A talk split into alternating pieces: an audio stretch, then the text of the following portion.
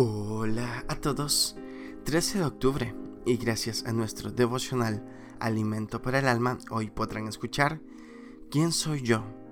Lectura devocional sugerida es el Salmo capítulo 8. Nos dice su verso 4. ¿Qué es el hombre? Leí en una revista que una joven rockera punk dijo, pertenezco a la generación en blanco. No tengo creencias, no pertenezco a ninguna comunidad, tradición, nada por el estilo. Estoy perdida en este inmenso, inmenso mundo. ¿Es esa una perspectiva posmoderna creer que la falta de identidad es signo de liberación? Se cuenta que Arturo Schopenhauer, filósofo alemán del eh, pesimismo, siglo XIX, estaba sentado en un parque andrajoso y desprolijo. Un policía lo confundió con un vagabundo y le preguntó, ¿quién es usted?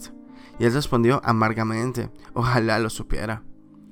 El hombre ha sido definido por Aristóteles como un animal político, por Benjamin Franklin como un animal que hace herramientas, por Edmund Burke como un animal religioso y por el gourmet James Boswell como un animal que cocina.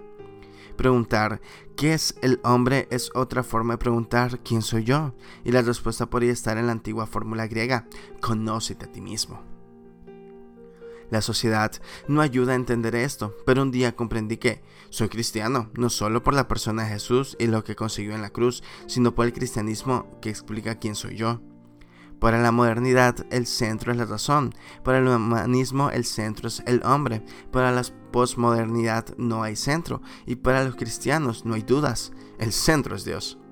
La Biblia nos dice quiénes somos, imagen y semejanza de Dios, Génesis 1, 26 y 27 responsables del planeta, Génesis 1.26. Seres dignos que debemos reflejar amor, gozo, paz, paciencia, benignidad, bondad, fe, mansedumbre, templanza. Dice Gálatas 5.22.